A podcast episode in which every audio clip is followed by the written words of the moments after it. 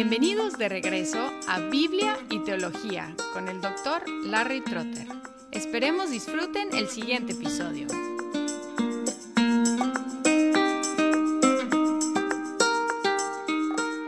En los seminarios teológicos, por lo menos en el occidente, distinguimos entre la teología sistemática y la teología práctica. Y esta división tiene sentido, pero puede correr el riesgo de mm, dar la impresión de que la teología sistemática sea impráctica. Hay una base en las cartas de Pablo para distinguir entre la teología sistemática y la teología práctica, porque generalmente él enfatiza lo que Dios ha hecho por nosotros, la teología, en los primeros capítulos, y luego en los capítulos posteriores él enfatiza la ética, nuestra respuesta de fe a lo que Dios ha hecho.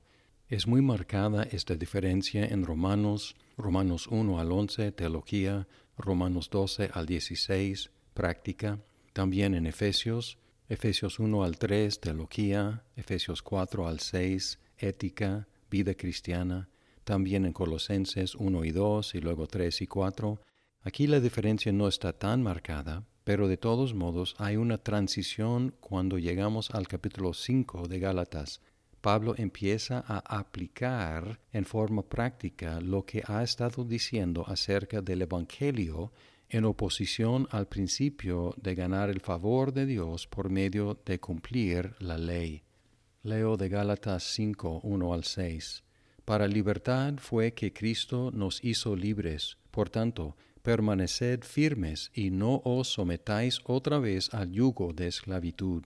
Mirad, yo Pablo, os digo que si os dejáis circuncidar, Cristo de nada os aprovechará. Y otra vez testifico a todo hombre que se circuncida, que está obligado a cumplir toda la ley. De Cristo os habéis separado, vosotros que procuráis ser justificados por la ley. De la gracia habéis caído pues nosotros, por medio del Espíritu, esperamos por la fe la esperanza de justicia, porque en Cristo Jesús ni la circuncisión ni la incircuncisión significa nada, sino la fe que obra por amor.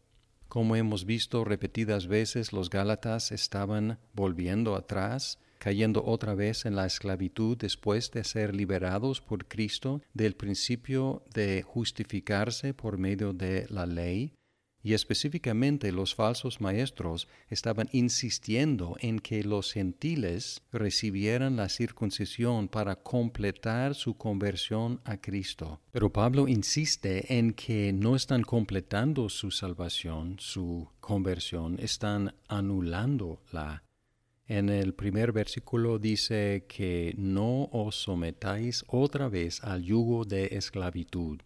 Y luego les da razones para no volver a la esclavitud, sometiéndose a la circuncisión como medio de justificación. Primero dice que si optan por la circuncisión, están negando a Cristo, porque están diciendo que ya no necesitan a Cristo dice, Cristo de nada les aprovechará. Es decir, que podemos optar por salvación por medio de ley o salvación por medio de la fe en Cristo, pero no podemos optar por las dos opciones. Es una o la otra. Y luego, la imposibilidad de salvarnos por la ley se señala en el versículo 3 dice que el que se circuncida está obligado a cumplir toda la ley, cosa que hemos visto que es imposible. Y luego, tajantemente dice, de Cristo os habéis separado, vosotros que procuráis ser justificados por ley, de la gracia habéis caído. Otra vez puedes optar o por la circuncisión como medio de salvación o por Cristo. Y si optas por la circuncisión, estás separándote de Cristo, estás abandonando la gracia. En cambio, en el versículo 5, Pablo habla de los verdaderos creyentes, los que no han caído. Dice, pues nosotros por medio del Espíritu esperamos por la fe la esperanza de justicia. Otra vez señala la justificación por medio de la fe, pero aquí la coloca en el futuro, diciendo que los creyentes, justificados por medio de la fe, también esperamos por la fe la confirmación de plena justicia ante Dios, la esperanza de justicia. Y en el Nuevo Testamento la esperanza no es un mero ojalá o un deseo que anhelamos que se cumpla, sino seguro.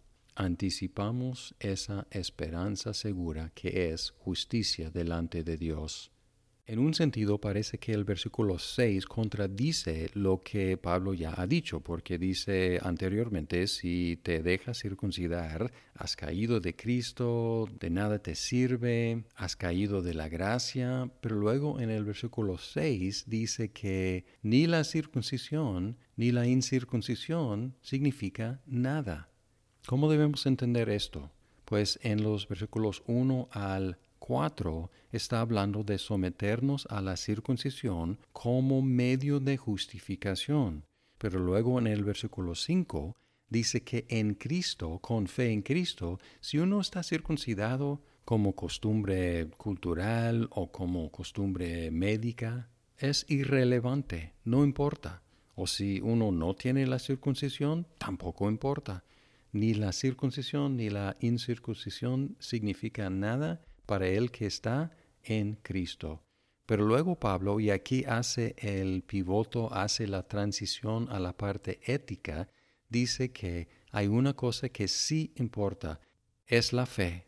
Y hemos visto esto repetidas veces, la justificación por medio de la fe, pero lo que agrega aquí, en anticipación del resto de esta carta, la fe que obra por amor.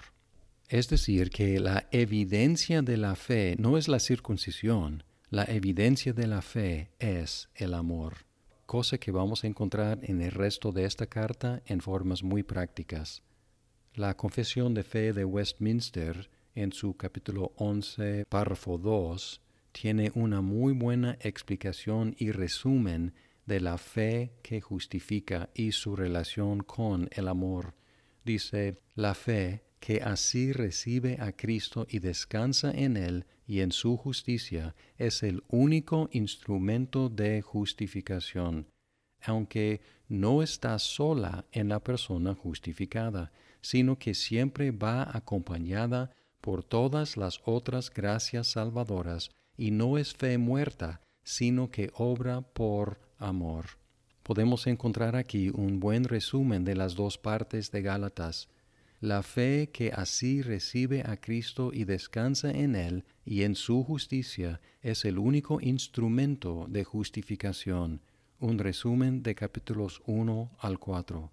Aunque no está sola en la persona justificada, sino que siempre va acompañada por todas las otras gracias salvadoras, y no es fe muerta, sino que obra por amor.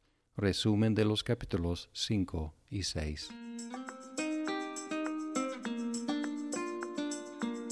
Muchas gracias por escuchar este episodio. Si estás disfrutando Biblia y teología, por favor compártelo con tus amigos. Hasta pronto.